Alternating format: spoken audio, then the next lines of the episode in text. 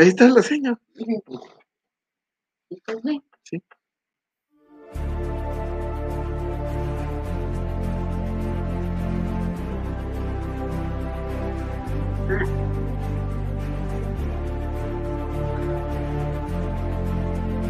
Pónganme aquí en mi Facebook. Empezamos.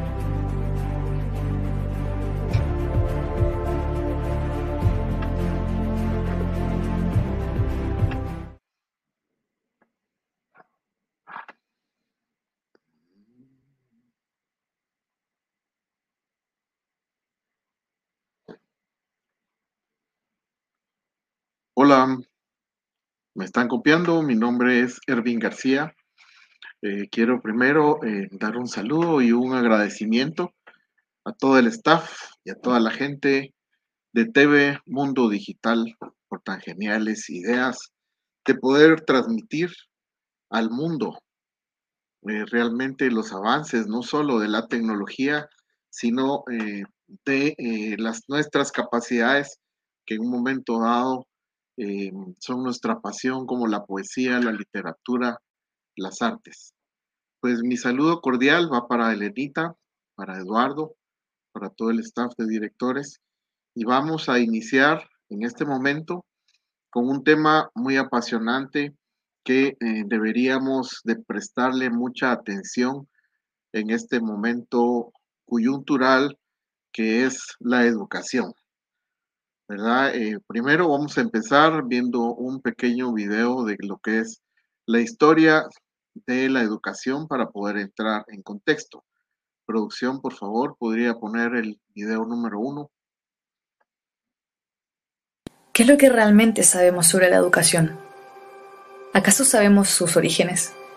¿Acaso sabemos sus objetivos y sus fines? La educación en la antigüedad distaba mucho de lo que hoy entendemos por educación.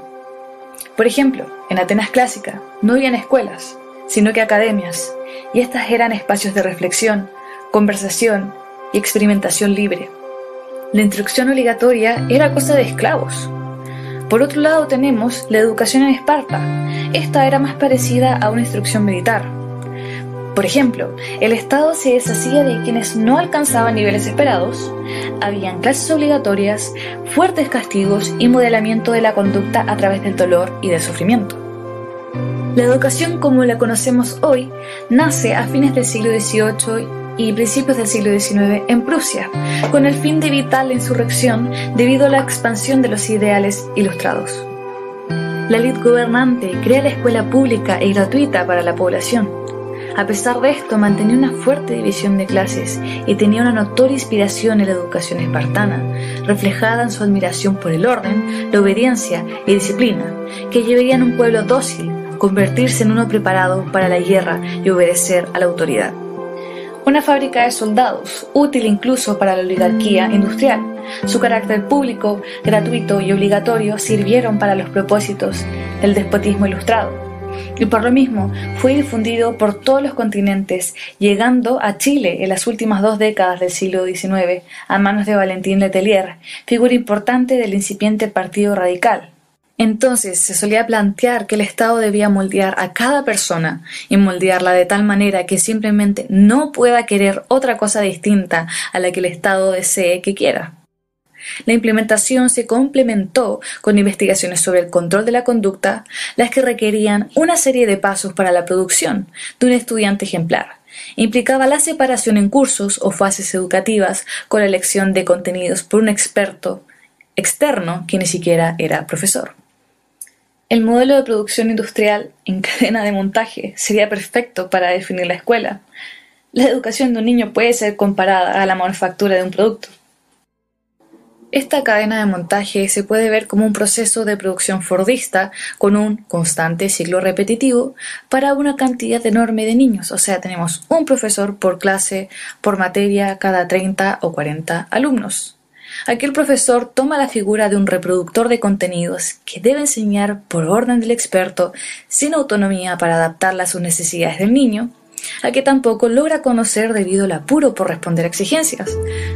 La ausencia de un trato particular y la frustración por no lograr que todos los niños, diversos entre ellos, logren entender un mismo contenido de una misma forma. Durante los últimos siglos hemos construido nuestras escuelas a imagen y semejanza de las prisiones y fábricas, priorizando el cumplimiento de las reglas y el control social. Realmente tenemos un sistema educativo con elementos militares, como por ejemplo castigos, filas por tamaño, formaciones, timbres anónimos, respeto irrestricto a las reglas, las notas estandarizadas, contenidos iguales, uniformes, la división de edades, los horarios estrictos, la organización vertical y la obligatoriedad. Tenemos un sistema que se pensó como una fábrica de ciudadanos obedientes, consumistas y eficaces donde poco a poco las personas se convierten en números, calificaciones y estadísticas. Tenemos un sistema educativo que en vez de dignificar a la persona, la deshumaniza por completo. ¿Y esto por qué? Porque el modelo educativo que hoy tenemos nace de un sistema prusiano que se basa en una fuerte división de clases y castas, siendo heredera de una estructura espartana, fomentada en la disciplina, la obediencia y en un régimen autoritario. Y podemos ver que la esencia de la educación prusiana está inmersa totalmente en lo que consideramos educación, la que además confundimos con escolarización, un sistema que difunde las ideas de una sociedad vertical, con una supraestructura omnipotente. Lo peor de todo es que abarca todo el espectro educativo, desde particulares que deben obedecer reglas del ministerio y tienen arraigada la idea de una escuela ordenada y jerarquizada, hasta recintos estatales que se ven afectados por los operadores políticos que se aprovechan de sus cargos y entienden a la perfección el rol que tiene la educación en el control de las conciencias. Les hago la siguiente pregunta. ¿Qué es una buena educación? Lograr que la mayor cantidad de niños atraviesen los estándares de calidad, que obtengan herramientas y conocimientos que no les interesan, para superar barreras que otros les imponen ¿No era el objetivo de la educación lograr una buena calidad de vida?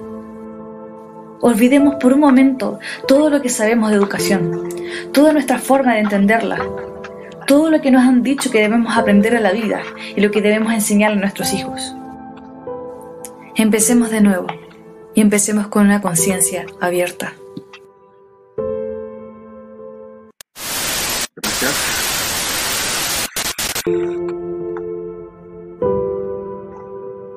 Gracias.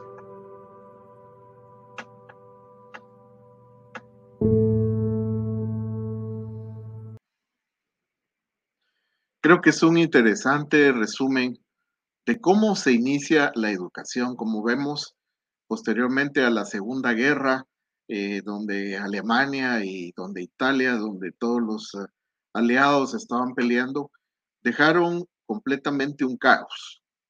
En ese caos habían personas, habían niños, habían ancianos, habían enfermos, eh, habían covachas y eh, la ONU en ese entonces tomó del decreto una educación igual para todos en un ambiente que era un ambiente hostil en donde todavía se veían charamuscas, eh, venganzas, etcétera, y había que ubicar a los niños en un lugar seguro eh, que le llamaron aulas, eh, que como lo estamos viendo, pues fue un sistema que era para resguardar a los jóvenes y a los niños de todo el peligro que existía afuera y los tenían en cierto régimen militar debido a que eh, los padres fueron soldados, estuvieron en la guerra y tenía que ser un sistema en donde los niños fueran obedientes a lo que estaba sucediendo y los pudieran controlar.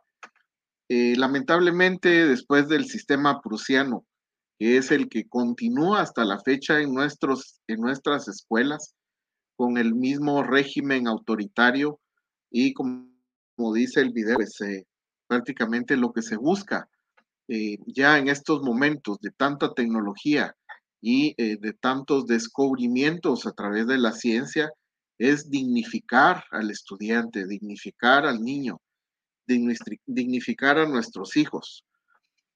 En eh, primer lugar, para poder dar una educación de calidad a nuestros hijos, tenemos que considerar de que nuestros hijos son un regalo de Dios, son un préstamo, no son un objeto que nosotros podemos poner donde querramos y que van a hacer eh, lo que nosotros queremos, tal y como eran nuestros padres de autoritarios, y en, en el caso, todavía vemos padres autoritarios que por la violencia y por los golpes quieren enseñar a sus hijos. Esto, primero, eh, hay que reconocer esto.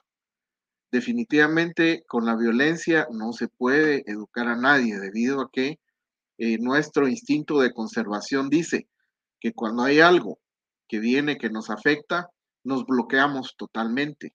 Entonces bloqueamos nuestras principales facultades, como es eh, la facultad de, la atención y facultades cognitivas que nos ayudan al aprendizaje. O sea, pues que eh, es concretamente comprobado que la dignificación del niño a través de una salud emocional, a través de darle al niño un ambiente de paz, de tranquilidad, de seguridad, que es lo que nosotros los padres, tutores y maestros tenemos que eh, enseñar a nuestros hijos ese ambiente a ellos les va a permitir poder utilizar sus funciones y sus capacidades cerebrales. Eh, las capacidades increíbles de las funciones que tiene nuestro cerebro versus la formación actual, que más parece una programación mental eh, para inducir a jóvenes a que hagan lo que el sistema quiere, pues nos parece que eh, dentro de la formación que existe ahora, debemos de utilizar más el cerebro. Debemos de dejar ya por un lado este sistema obsoleto de educación y empezar a programar a nuestros hijos en un sistema que los enseñe a pensar. Otro de los temas que es importante que nosotros los padres investiguemos, analicemos en función al amor que les tenemos a nuestros hijos que algunos nos jactamos de decir, bueno, yo doy la vida por mis hijos. Entonces démosles por lo menos una hora de calidad de educación, de calidad de contenido a través del Internet, que podrían eh, a través de muchos eh, sistemas y tutoriales darle la calidad. Aquí nosotros les vamos a dar los tips y las herramientas para que ese cerebrito de sus hijos funcione y que de alguna forma ellos puedan ser personas felices y exitosas en lo que se van a poner. La programación mental que podemos eh, ver eh, a, través de la educación de ahora eh, es una programación que únicamente conviene a las grandes multinacionales para que nosotros tengamos de alguna forma jóvenes obedientes y que de alguna forma vayan al sistema productivo a consumir, a tomar un, teléfono digital y lejos de buscar tutoriales que les puedan servir para su vida, eh, buscan juegos y juegos que de alguna forma eh, tienen que pagar recursos por comprar ah, algún tipo de complemento y los van a enviciar. Y tristemente esos juegos están dejando pérdidas emocionales en nuestros hijos, los están poniendo violentos, los están poniendo de alguna manera eh, sí, antivalores, antiética, y obviamente no queremos que nuestros hijos eh, sean de esa forma. Entonces, depende de nosotros la calidad de programación que queremos que ellos tengan en ese gran cerebro. Y el cerebro, pues quizás sea la herramienta más extraordinaria con la que contamos su funcionamiento es fascinante y es perfecto y puede de hecho repararse a sí mismo. Eh, menciono repararse porque eh, incluso nosotros de adultos que hemos aprendido una educación que de alguna forma no nos sirve, por ejemplo, yo recuerdo que eh, cuando yo estaba en la primaria, casi que con la regla me metieron que el hombre de Cromañón era una especie del eslabón perdido del ser humano. Y resulta que cuando eh, descubrieron la genética, pusieron eh, en un estudio genético al disque hombre de Cromañón y resulta que el hueso que habían encontrado era de un cerdo. Entonces, Aquí en la educación tal vez no podríamos definir que hay absolutos, porque el absoluto sería el criterio del pensamiento crítico que nosotros le pongamos a cada una de las cosas que queremos meter en nuestro cerebro. Entonces podemos intoxicar a nuestro cerebro poniéndole cosas que no nos sirven de nada, porque el Internet también sirve para eso. Eh, aquí lo que vamos a tratar es de potencializar los dispositivos como las tablets, los teléfonos y las computadoras para que el rendimiento de ellos sea en función a una formación positiva. Otra de las cosas importantes es que nosotros tenemos que tener un objetivo de qué quieren nuestros hijos, no qué nosotros queremos para ellos. Yo quiero que mi hijo sea médico porque yo soy un médico frustrado. Yo quiero que mi hijo sea ingeniero porque yo soy un ingeniero frustrado. Eh, perdón, pero los niños son seres auténticos, independientes, que si Dios nos dio la oportunidad de poder cuidarlos nosotros, eh, no quiere decir que por eso los vamos a armar y desarmar como querramos. No. Tenemos que tomar en cuenta su voluntad de ser humano, auténtico, irrepetible y peculiar. En función a esas calidades, podemos buscar cuál puede ser el objetivo que queremos para estudiar de nuestros hijos. Y tenemos varias formas. Por ejemplo, nosotros podemos estudiar para ser autodidactas. Pues ahorita que se hacen estos streaming directos, ya uno pues que, que no nació con la tecnología, ya le cuesta un poquito que tal botón, que tal programación, pero sin embargo, actualizarse es lo que debemos hacer. Entonces, eso es ser estudiante autodidacta. Podría ser para muchas cosas, para el tema que nosotros querramos. Otra de las opciones de la educación puede ser para ayudar en la economía familiar. Por ejemplo, en nuestra fundación, que posiblemente algunos ya saben, nosotros aquí Damos clases a jóvenes que están en riesgo de calle, en riesgo de drogas y en riesgo de entrar en pandilla. Entonces, ellos eh, viven algunos en la pobreza, otros en la pobreza extrema, otros en la miseria.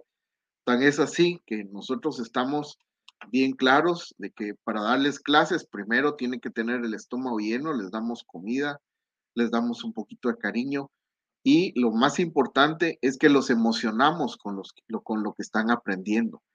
Los emocionamos, por ejemplo, alguien me dice, yo quiero ser piloto. Bueno, pues mira, aquí está este carro y aquí hay dos tipos de carros, un automático y un mecánico. Te vamos a enseñar primero con el automático y después con el mecánico para que no te cueste mucho. Entonces, solo entra un niño de 15, 16 años, le da las llaves de un carro con toda seguridad tú le pones el freno de mano y se lo arrancas, ese niño se motiva, posiblemente va a querer ser piloto. Yo lo digo en este sentido porque eh, mis estudiantes eh, realmente con poder ser pilotos de transporte, de llevar, de traer cosas, eh, incluso en moto, se pueden ganar la vida porque son tan pobres que lo necesitan. Entonces podemos darles una educación que para nosotros puede ser muy simple, pero para ellos puede ser su salvador en su economía y no solo en la de ellos, sino en la de su familia.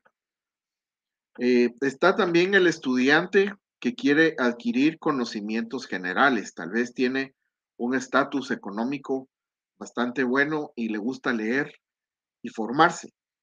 Acordémonos que eh, en este mundo todo es inversión y la educación realmente no se aparta del esquema de la inversión, del gasto. Em, vemos hoy por hoy que cuando queremos formar a nuestros hijos, eh, los colegios hay una gran variedad. Sin embargo, eh, todos los colegios se rigen por un sistema educativo del Ministerio de Educación de cada país. Y ahí es donde está el problema. Estamos hablando de una currícula del año de 1958 en donde todavía piden que estudien la geografía y la historia de cada uno de los departamentos de donde uno vive.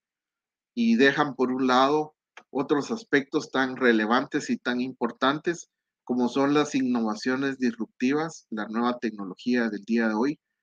Vemos jóvenes que todavía se les da clases de mecanografía cuando podrían usar esos recursos e invertir ese tiempo en estudiar computación. Vemos jóvenes bachilleres que antes, pues en nuestra generación, eh, les estoy hablando, pues yo tengo 61 años, por si no lo sabían, los acabo de cumplir y muchas gracias a todos por sus manifestaciones de cariño. Y durante ese tiempo, pues no había todo lo que hay ahora. Y no solo eso, sino que eh, la formación que nosotros teníamos tenía mucho que ver también con el ambiente al aire libre, porque nosotros salíamos al campo, salíamos a los ríos, salíamos a, a ver la realidad de cómo se vivía y cómo en un momento dado se podía subsistir.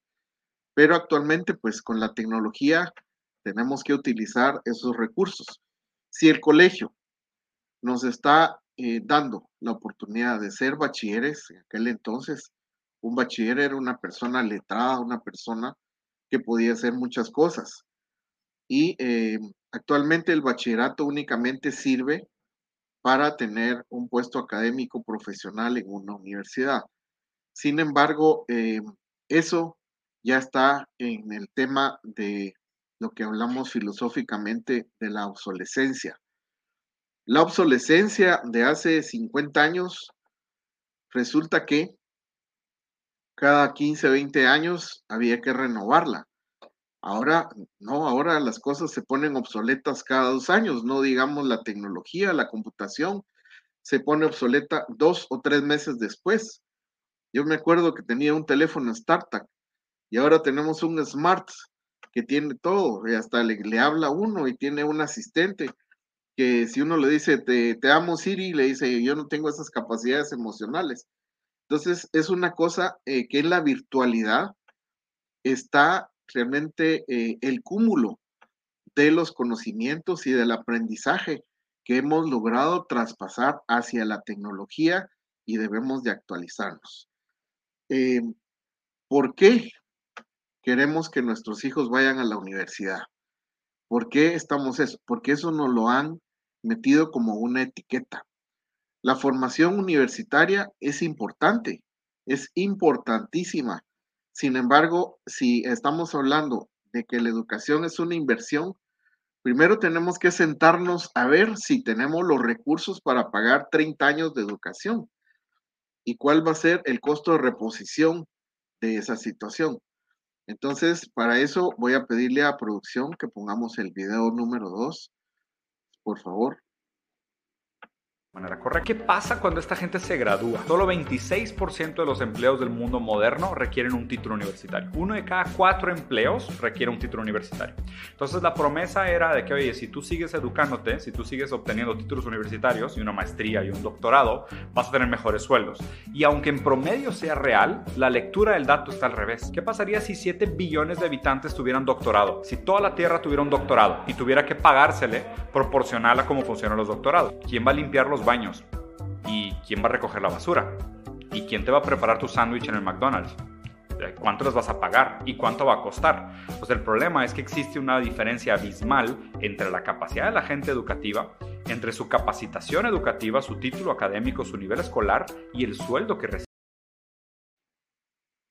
Bueno, si nos damos cuenta, el 26% de la población mundial tiene la capacidad de que a través de un eh, título académico pueda tener empleo.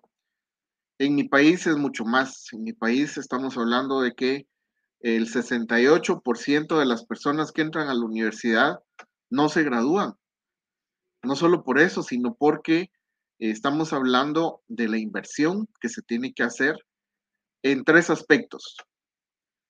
Necesitamos tiempo, necesitamos tener los recursos económicos para poder pagar esa educación. Y necesitamos tener la voluntad y no solo eso, sino la energía necesaria para poder entrar en un ámbito académico muy exigente. Yo recuerdo que en mi caso, en la Facultad de Arquitectura, nos decía el catedrático arquitecto, bueno jóvenes, eh, para el día lunes están, eh, está este proyecto. Tienen que diseñar un aeropuerto, tienen que traer por lo menos 10 planos en planta, elevación, perfil, diseño de instalaciones hidráulicas, instalaciones eléctricas, instalaciones de aguas eh, pluviales, de aguas de drenajes, estudio de parqueos, estudio medioambiental y tienen que hacer una presentación en Photoshop o en algún otro programa virtual donde parezca una foto y me traen una maqueta. Imagínense ustedes desde el día viernes a las 6 de la tarde que les ponían a nosotros las críticas para el día lunes a las 7 de la mañana. Si tú eres soltero, si tú tienes recursos, si tienes posibilidades, tienes mesa de dibujo, tienes eh, una computadora para poder dibujar, tienes un Leroy, entonces vas a poder ser arquitecto. De lo contrario, no vas a poder utilizar todos esos recursos. Entonces, el punto es que tenemos que poner los pies sobre la tierra y saber si nuestras capacidades nos dan para lo que queremos estudiar. ¿Verdad? Ahora aquí viene otro esquema. Y el esquema es, ya viendo todo esto que vimos, ya vimos la historia de la educación, ya vimos que tenemos que tener un objetivo dirigido hacia un enfoque de lo que queremos estudiar Podemos ser cualquier cosa, podemos ser mecánico, por ejemplo, pero seamos un buen mecánico. Ahorita, por ejemplo, en la mecánica, el que no sabe de, escáner, porque todos los vehículos vienen con computadora, hay que ponerles eh, un gran enchufe en la computadora y ahí en la computadora le dice a uno todos los códigos que tiene el carro y viene el mecánico y empieza a borrar todos los códigos y la computadora le dice, mire, eh, la manguera de vacío del exhaust del hidráulico está mala. Entonces se van a buscarla y la cambian. Entonces, hasta para eso necesitamos de una buena formación. Si quieres ser mecánico, sé un buen mecánico profesional. Si quieres ser un buen carpintero, de aquellos que estudian, incluso, por ejemplo, estudian eh, decoración de interiores y te hacen unas cocinas bellísimas y que te ponen piedra, perdón, piedra, te ponen mármol, te ponen eh, unos azulejos importados de España. Eso se estudia. Entonces, si quieres ser carpintero para hacer esas decoraciones, sé un buen carpintero. Estudia para eso. Yo tengo un hijo que no le encontraba realmente porque encontrar el talento de las personas es un poquito difícil. Y resultó que le gustó ser chef. Y lo estoy apoyando para ser chef y hace unas comidas deliciosas. Y yo creo que se nota un poquito que pesar de la enfermedad que he tenido, pues me he recuperado, gracias a Dios. Y eh, llega el momento en que tenemos que hacer un esfuerzo, primero para saber para qué voy a estudiar y por qué voy a estudiar. Voy a pedir a producción, por favor, el siguiente video, que sería el video número 3, por favor. ¿Por qué debería seguir estudiando? Bien, esto es algo que me habéis preguntado ya unas cuantas veces a través de la sección de comentarios y quería daros mi opinión personal. Y es la siguiente. No debes de estudiar porque lo quieran así tus padres. No debes de estudiar porque te lo diga un profesor, ni porque te lo esté diciendo yo ahora mismo. No, debes de estudiar porque efectivamente quieres estudiar, quieres hacer algo distinto con tu vida. Y es que veréis, no estoy hablando de que vayas a la universidad, ni de que estudies un ciclo formativo. Existen muchísimas formas de aprender, existen muchísimos cursos, muchísimas cosas que se pueden hacer. Pero la vida es importante no quedarse estancado. Es importante estar aprendiendo siempre. Desde el primer hasta el último día de nuestra vida siempre vamos a aprender cosas. Y es importante que estemos constantemente formándonos para ser mejores profesionales y estar mejor adaptados. Pasa en la propia naturaleza, con la evolución, los animales se van adaptando a lo largo de miles, millones de años se van adaptando para conseguir sobrevivir mejor. Con el empleo pasa lo mismo, existe mucha competencia y es importante el estar siempre a la última, siempre aprendiendo y siempre sabiendo. Pero tampoco tienes que estudiar cualquier cosa, no tienes que estudiar una ingeniería o derecho porque creas que tiene mucha salida laboral. Eso no funciona así. Piensa que te vas a pasar 20, 30, 40 años de tu vida trabajando, haciendo lo mismo, posiblemente, y es por ello que no es recomendable que estudies algo que luego no te vaya a motivar a la hora de trabajar. Es más, si no te motiva, te va a ser muy difícil sacar esa titulación, acabar ese curso, porque la motivación es clave. Entonces, no enfoquemos mal las cosas, no digamos, tengo que hacer esta carrera porque tiene muy buena salida profesional, no. Pregúntate qué es lo que quieres hacer tú, qué es lo que te gusta. ¿Quieres hacer un curso de cocina? ¿Quieres prepararte para ser cocinero, para ser chef? Hazlo. Pero haz algo siempre que te guste, algo siempre que esté dentro de la rama que a ti te interese. Porque es importantísimo, porque lo que digo, luego te vas a pasar toda tu vida seguramente haciendo eso. Y es más, si en un momento dado te equivocas porque estabas estudiando una cosa y te das cuenta que no te gusta, no pasa nada, rectificar es de sabios. Es preferible perder un año a perder media vida luego trabajando en algo que no te gusta. Si algo no te gusta, cambia. El cambio siempre es una posibilidad, no es el fin del mundo. No esperes hasta el último día a estar quemado, hasta ese día que explotas porque no aguantas tu trabajo, porque no soportes que llegue un lunes para ir a clase, para ir a trabajar.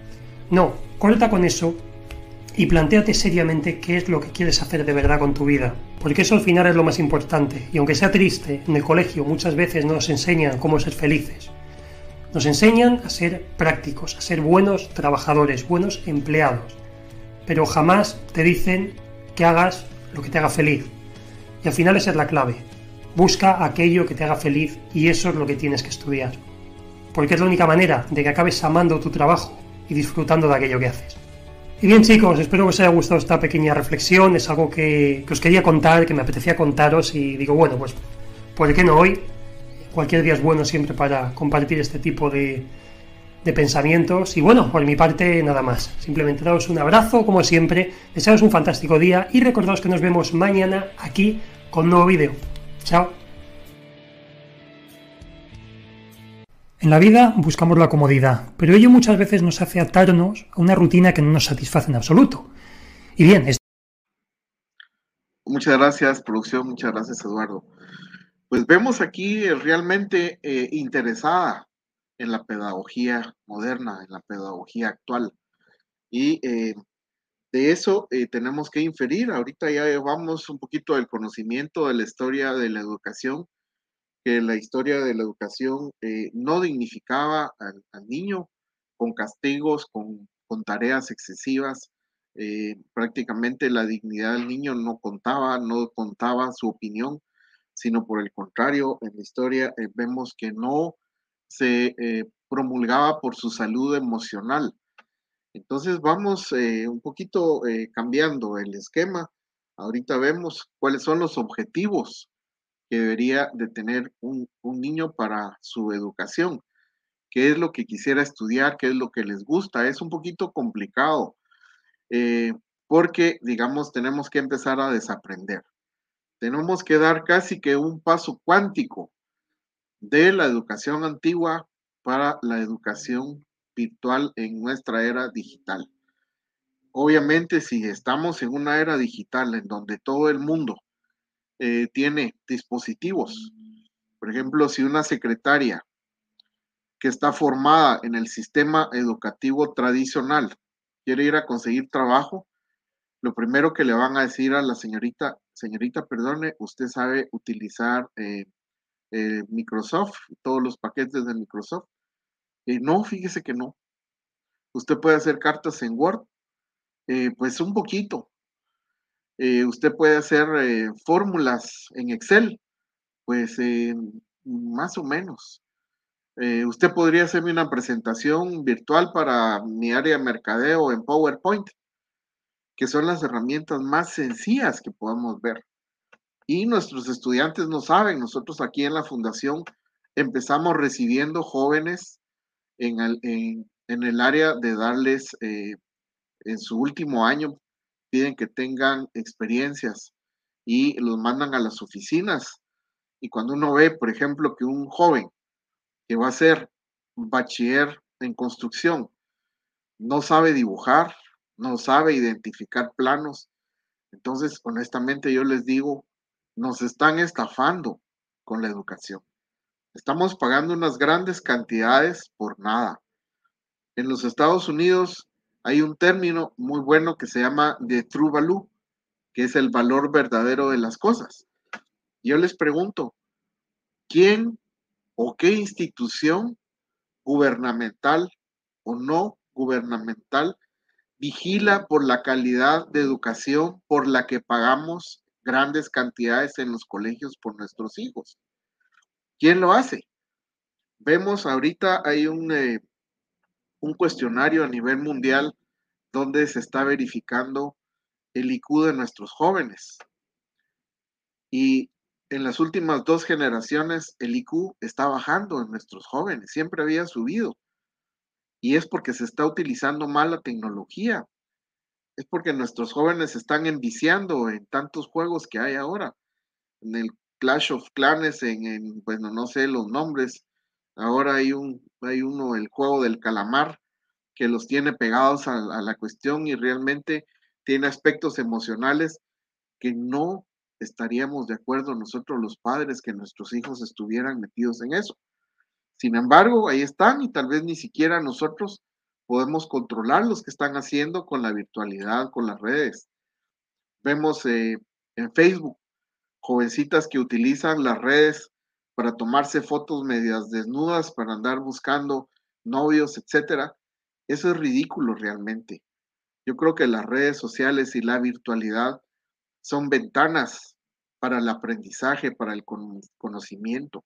Entonces los padres, los maestros, los tutores, tenemos que supervisar eso, tenemos que ver la calidad de contenido que nuestros niños están metiendo a su cerebro. ¿Por qué están bajando los IQs de los jóvenes de ahora? ¿Por qué les dice la generación de cristal? Porque no quieren tener prácticamente ningún compromiso con nada y no se comprometen y eh, buscan la manera de seguir en su zona de confort y también eh, de hacer lo que ellos quieren, pero sin ningún objetivo. Entonces, la idea de esto y la idea de los programas que vamos a seguir viendo a través de TV Mundo Digital, a través de eh, este programa donde nos dan el espacio para poder transmitirnos y para poder tratar de cambiar vidas, porque de eso se trata tratar de ir ajustando vidas hacia la evolución del ser humano. Nosotros como humanos debemos de evolucionar hacia cosas buenas. Hemos perdido cosas buenas como los valores fundamentales. Hemos perdido cosas buenas como la ética. Hemos perdido cosas buenas como la capacidad de dialogar pacíficamente y en armonía tan bonito que es dialogar. Eh, yo estuve estudiando una filosofía, un doctorado en la Universidad Complutense de Madrid y habían 200 estudiantes así en la virtualidad de todas partes del mundo. Habían musulmanes, habían católicos, había cristianos, había una religión que me encantó mucho que se llamaba el sijismo. Y todos convivíamos en armonía, teníamos nuestras reglas de comunicación y de diálogo bien definidas. Y nadie descalificaba a nadie, por el contrario, se trataba de retroalimentarse, de que cada quien diera la versión de lo que él pensaba que era ese tema. Y todos respetábamos su versión, sin embargo, las culturas son diferentes. Para poder ampliar las culturas, primero tenemos que respetarlas, respetar la identidad de las culturas como de las personas. Si logramos eh, esa capacidad de poderlo hacer, nosotros vamos a evolucionar hacia cosas buenas. Y les he de decir que en la educación es uno de los principales actores para poder lograr evolucionar hacia lo mejor. Fijémonos realmente que, eh, por ejemplo, en la antigüedad, en la antigüedad clásica, eh, resurgen los grandes filósofos y estuvieron concentrados en la búsqueda del conocimiento. Y es una situación dentro de un marco que fue una civilización con ámbitos donde hasta la fecha todavía tenemos teorías políticas como la democracia que vino de, aquel entonces. Tenemos eh, ámbitos sociales, comerciales, religiosos, la arquitectura, los griegos en Atenas, en Esparta, etcétera. Fueron personas que se dedicaron a cultivar el pensamiento, eh, se dedicaron, por ejemplo, en aquel entonces eh, las aulas no eran aulas cerradas y todos se quedaban calladitos y usted se calla, ¿no? Ahí estaban en el ágora, en un lugar abierto en el cielo, donde venía un filósofo, Platón, Sócrates, Aristóteles, etcétera, y daban una pregunta y se hacían los que no sabían nada y sus estudiantes tenían que responder esas preguntas. Así es de que tenemos que ubicarnos dentro de lo que nos conviene, no solo para ser mejores personas, sino, como decía el video, busquemos la felicidad, porque ¿quién no quiere ser feliz con lo que hace? Y les he de decir, estudiando, leyendo, eh, formándonos en lo que más nos gusta formarnos, lo podemos encontrar en la virtualidad. Podemos encontrar en YouTube, podemos encontrar en Coursera 20 mil cursos diferentes. Hace poco yo subí a la página de Comudeso y los invito a que lo vean. Eh, decía eh, 3 mil cursos que la Universidad de Yale nos ha dado la oportunidad de recibir gratis. ¿Se dan cuenta ustedes eso? Imagínense ustedes hace 20 años, eh, suponiendo que usted vivía en España y usted era un académico virtuoso que quería estudiar en una buena universidad. ¿Cuál era la imposibilidad de estudiar en Yale? Que tenía que viajar, que estaba en otro país, que tenía que pasar, que pagar un pasaje o subirse en un barco que le tardaba 13, cuatro meses para llegar al lugar, ir a tocar las puertas, ver si lo recibían o no lo recibían, tener cierto estatus, no solo académico, sino económico, etcétera. Y ahora realmente presionamos tres o cuatro clics y ya estamos en la Universidad de Yale, viendo un montón de posibilidades que la UNESCO nos ha permitido a través de eh, reducir la brecha entre la educación antigua y tradicional y la educación nueva. Entonces, demos ese pasito, demos ese paso. Yo creo que ya nos está ganando el tiempo. Eh, yo le pediría a producción que empecemos con el último video, que cuáles son las habilidades que debemos de encontrar para poder apoyar en nuestros hijos en la educación que les guste. Por favor, producción, el último video. Gracias. Nosotros crecimos pensando que nos falta el talento y la inteligencia para triunfar en la vida, cuando en realidad esto puede ser debido a que nos están evaluando en cosas por las que no tenemos afinidad.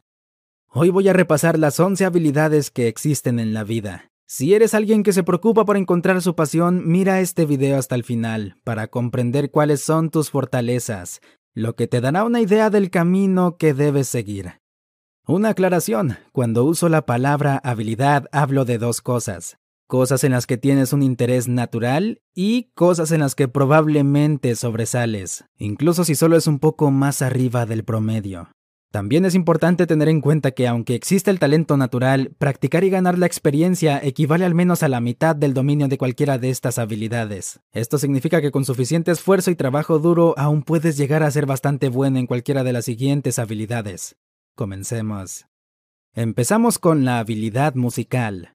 Las personas que destacan en esta categoría disfrutan de escuchar música, pueden aprender mejor escuchando y tienen un sentido agudo de lo que suena agradable al oído. Significa que tienen un don para el ritmo, los tonos, la melodía y a menudo pueden memorizar y replicar piezas musicales rápidamente. Si tienes una gran afinidad por la música, probablemente significa que eres bueno tocando instrumentos musicales, cantando o incluso componiendo música. Y aunque esto es a menudo un conjunto de habilidades que la sociedad descarta como un pasatiempo, hay varias trayectorias profesionales para personas que destacan en esto. Esto incluye convertir en un creador de contenido relacionado con la música, trabajar en audio para películas y videos, componer y escribir música y trabajar en diseño de sonido en general.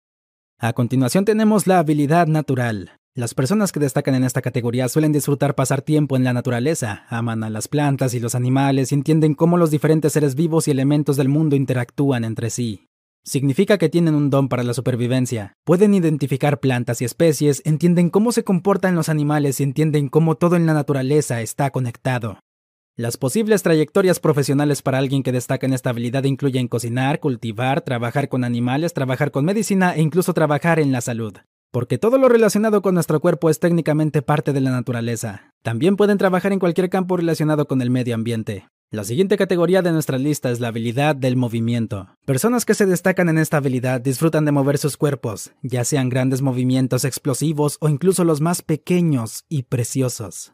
Tienen la poderosa habilidad de controlar los músculos individuales de su cuerpo, lo que les permite hacer cosas asombrosas que a menudo se consideran imposibles para la persona promedio. Lo bueno de esta categoría es que está muy ligada a la práctica. Repetir un movimiento fortalece la capacidad de tus neuronas para activarse de cierta manera, lo que te permite repetir ese movimiento más rápido y con mayor precisión a lo largo del tiempo. Posibles trayectorias profesionales para alguien que disfruta y se destaca en el movimiento son los deportes, la danza, trabajos manuales, entrenamiento personal e incluso artes marciales.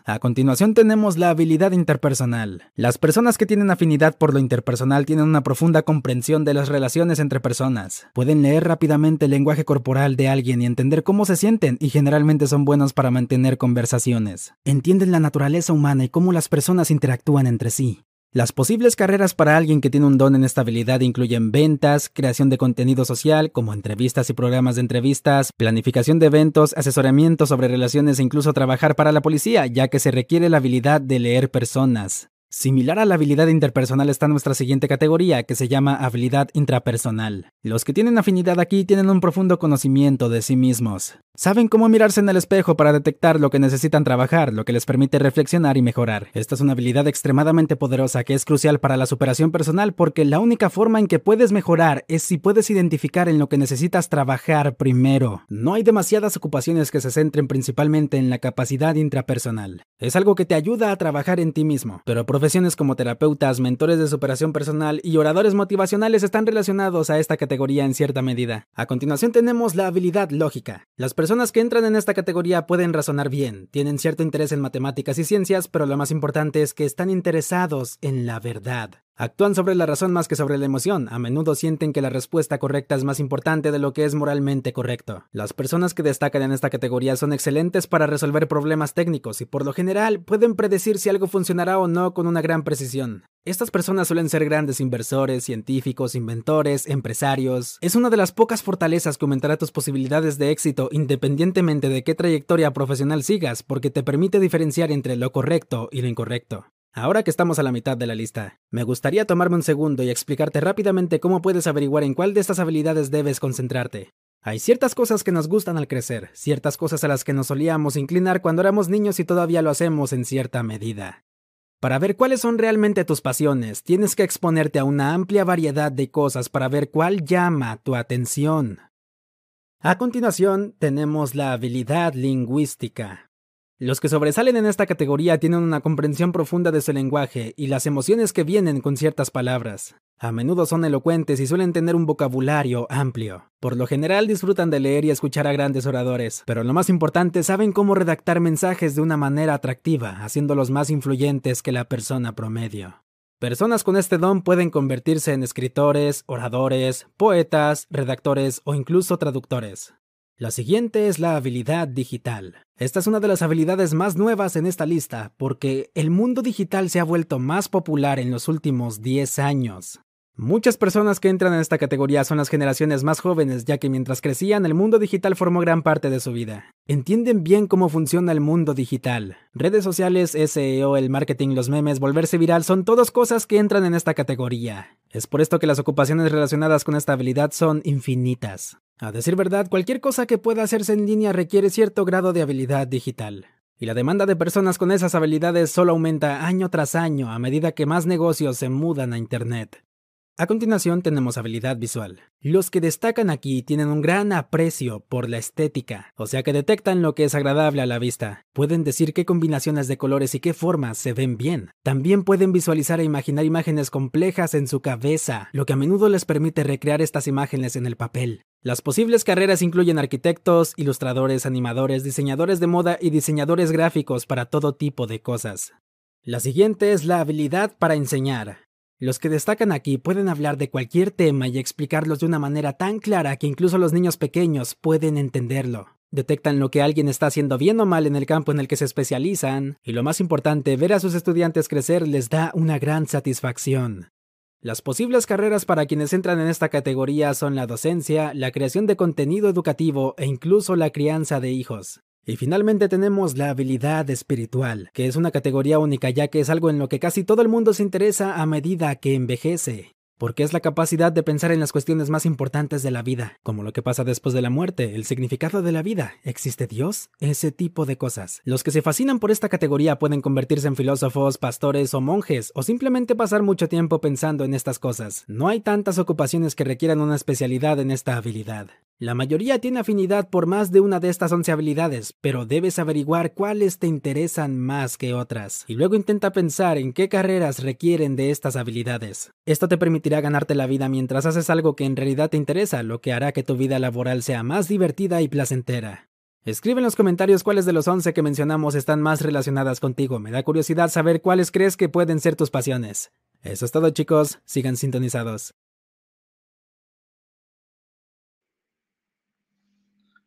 Qué bonito video, siempre me ha gustado mucho porque realmente aquí vemos la esencia de cómo podemos eh, ubicar el talento de nuestros hijos, que es un poquito difícil.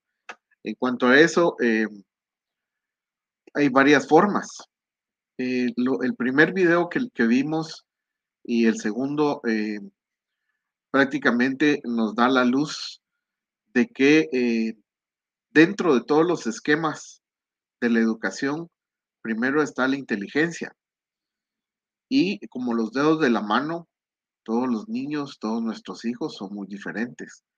Entonces aquí dentro de las habilidades y dentro del, video anterior que vimos, podemos ver eh, la mano de un pedagogo muy importante del siglo pasado, que era Garner, y eh, que Beatriz Rodríguez me recordó realmente que eh, en esas inteligencias múltiples podemos encontrar también esa posibilidad de cómo nuestros hijos eh, van de alguna forma eh, con su propio talento a poder salir adelante. Saludos, Elenita, muchas gracias. Y eh, no solo eso, sino que no hay nada más interesante. Arquitecto Roberto Alfaro, muchas gracias por estar presente, estamos a sus órdenes. No hay nada más interesante que, que trabajar en lo que más nos guste.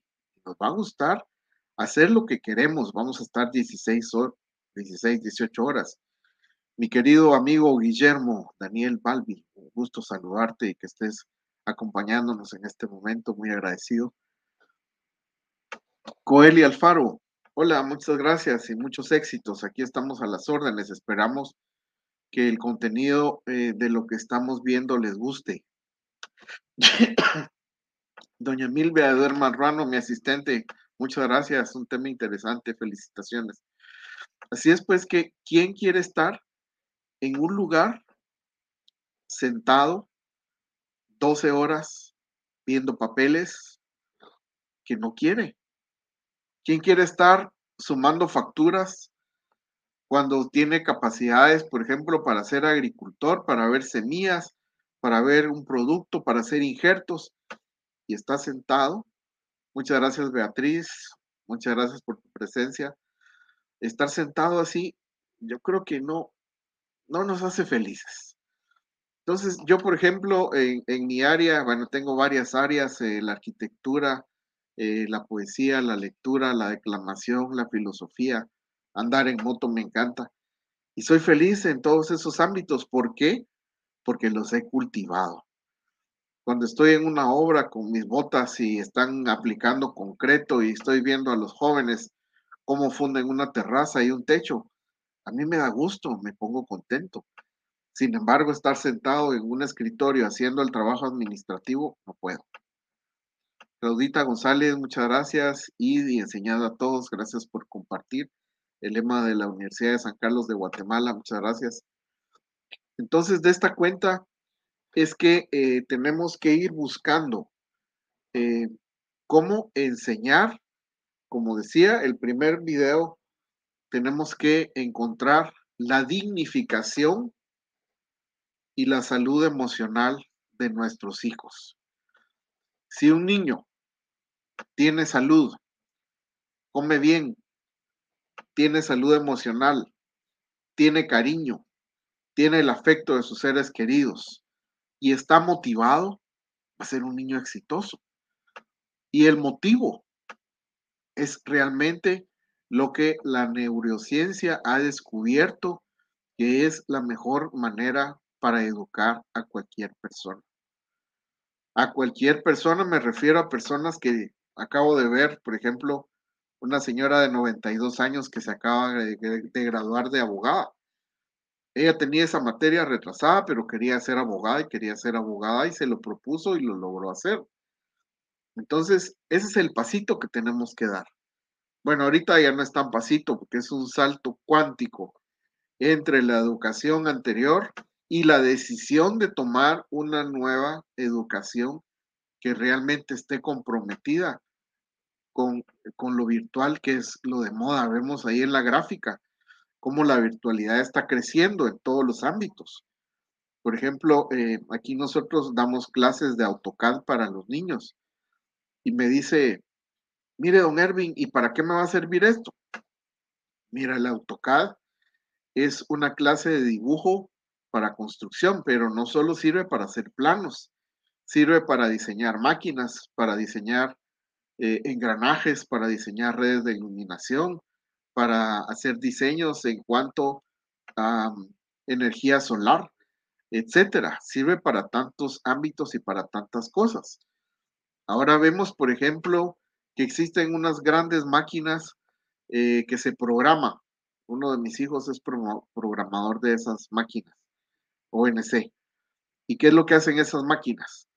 Vienen a través de un programa que se llama Rinus y en ese programa eh, se les enseña a los niños a poder programar un brazo robótico.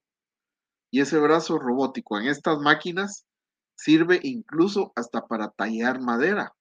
Sirve para hacer cortes en madera, para hacer ventanas francesas, sirve para hacer eh, eh, marcos, lo que hacían los trompos de los carpinteros de antes. Esas máquinas lo hacen perfectamente. Y es más, trabajan también en metal. Nosotros agarramos un bloque de, de hierro, de aluminio, que tenga 40 centímetros por 60 centímetros por 35.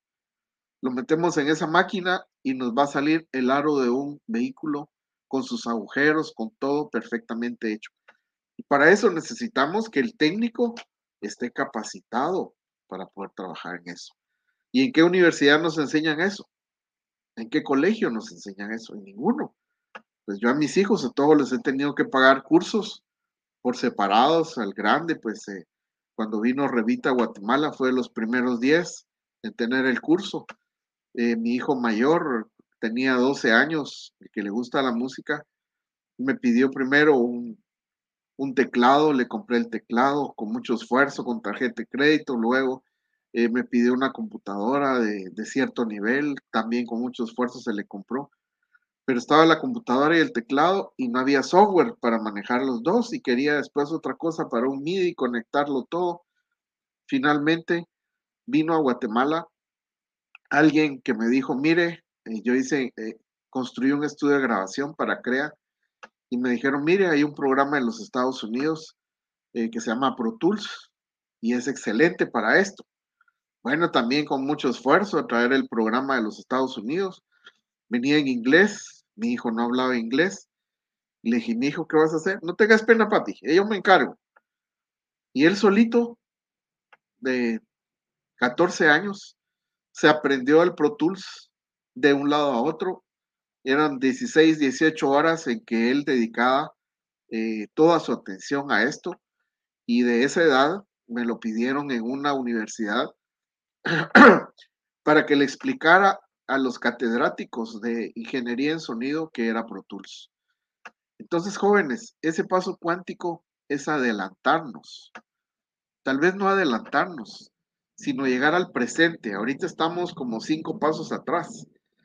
Entonces, corramos hacia la tecnología, ganémosle el paso, ganémosle el tiempo y lleguemos al punto en que eh, nuestros hijos van a ser exitosos, van a vivir con una gran satisfacción y se van a posesionar en cualquier esquema donde quiera. Como dicen, la definición de la inteligencia la persona es inteligente en la medida en que se adapta al medio.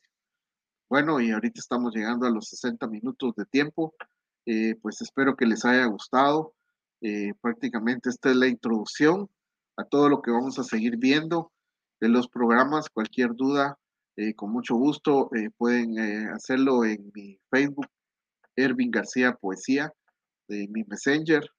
Y con mucho gusto, pues yo estoy a sus respetables órdenes.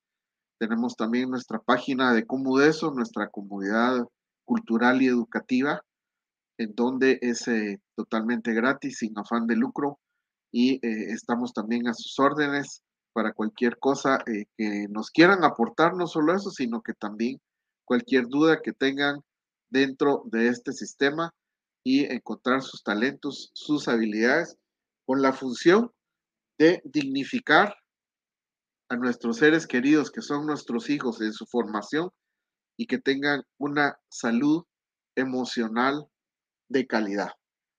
Así es de que ahora eh, les he decir que eh, la nueva definición de maestro en cuanto a todo lo virtual es diseñador de contenidos. Así es de que muchas gracias a todos por sus mensajes, por sus saludos y eh, gracias por el espacio, Elenita, Eduardo y pues espero les haya gustado y estoy a sus respetables órdenes. Muchas gracias a todos.